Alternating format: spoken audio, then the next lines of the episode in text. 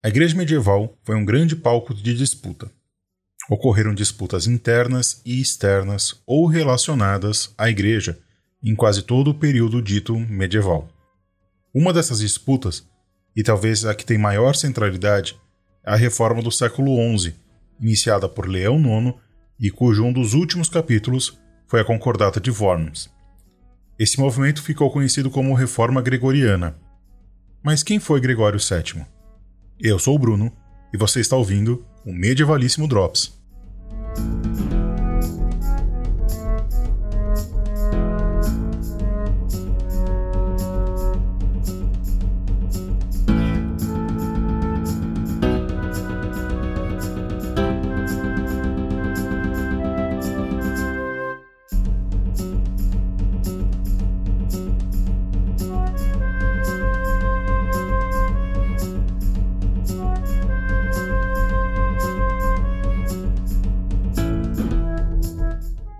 Nascido Hildebrando de Suana, aproximadamente 1015, a data precisa é incerta, na cidade toscana de Sovana, é de origem pobre e afastada de qualquer nobreza.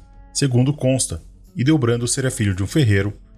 Somente essa origem já poderia nos mostrar o quão diferenciado era Gregório VII, nome que Hildebrando tomou após a sua eleição no conclave papal de 1073, a primeira eleição papal nos moldes que conhecemos hoje e que praticamente se mantém inalterada. Gregório VII, apesar de não ser cistercense, um fato que tanto seus biógrafos quanto historiadores apontaram durante anos e que se provou um erro, adotou diversas medidas dessa ordem.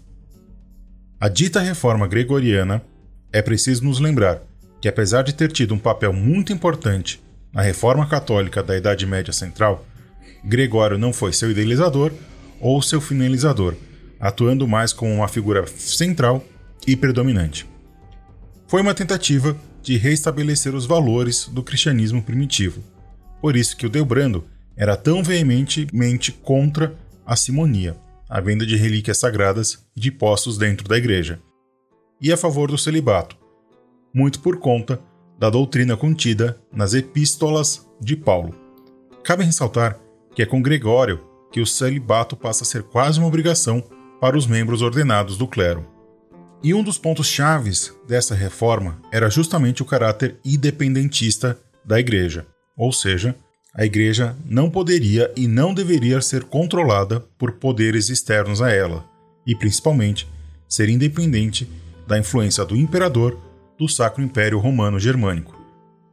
Esse é um ponto nevrálgico na vida de Gregório, afinal, ele foi um reformador rigoroso e profundamente energético.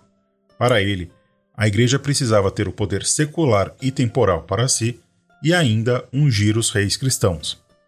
E isso entrava em choque com o império, que havia adotado a investidura leiga desde a sua incepção. E o que é investidura leiga?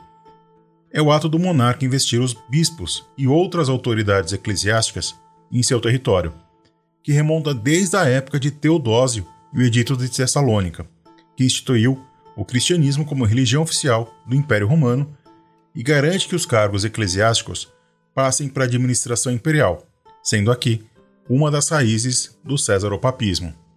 Gregório queria uma igreja mais independente e que se autogovernasse, e com isso colocou em rota de colisão com Henrique IV, imperador romano germânico, rei da Itália e dos romanos.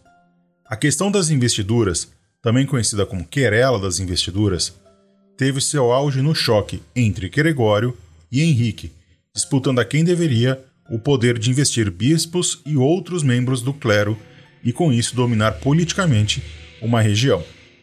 O Papa e o Imperador quase levaram o Sacro Império Romano Germânico a uma guerra civil, havendo uma série de ataques e contra-ataques de ambos os lados, como quando Gregório excomunga Henrique e levanta o interdito, ou seja, a suspensão de todos os ritos católicos em determinada religião, no Império, o que leva Henrique à penitência em Canossa, onde, com auxílio de Matilda de Canossa, que tem o medievalíssimo Drops para chamar de seu, eles chegam à paz.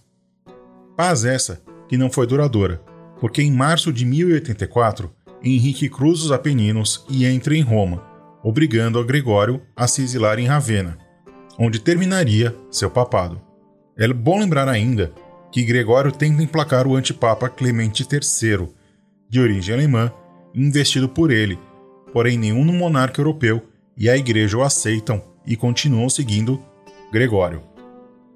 Roma seria libertada por conta do auxílio dos normandos, aliados de Gregório, mas ele iria acabar por não retornar à cidade e fixar sua residência primeiro em Monte Cassino, depois em Salerno, onde ele morreria perto do mar no dia 25 de maio de 1085. Três dias antes de morrer, ele ainda levantou todas essas excomunhões que ele havia administrado, com exceção de seus dois maiores inimigos, Henrique IV e o antipapa Clemente III.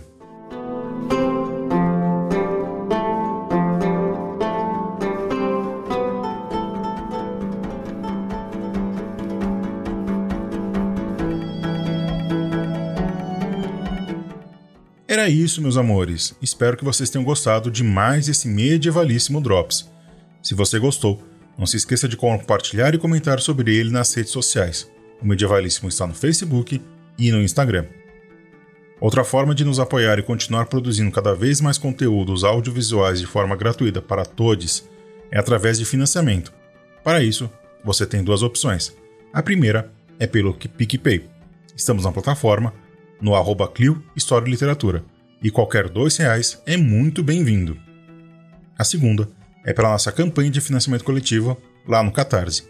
Entrando em www.catarse.me Clio, você conhece nossa campanha, nossas faixas de financiamento, nossos brindes e metas. Um beijo, um abraço, um aperto de mão, até o próximo Medievalíssimo Drops e o resto é vida que segue.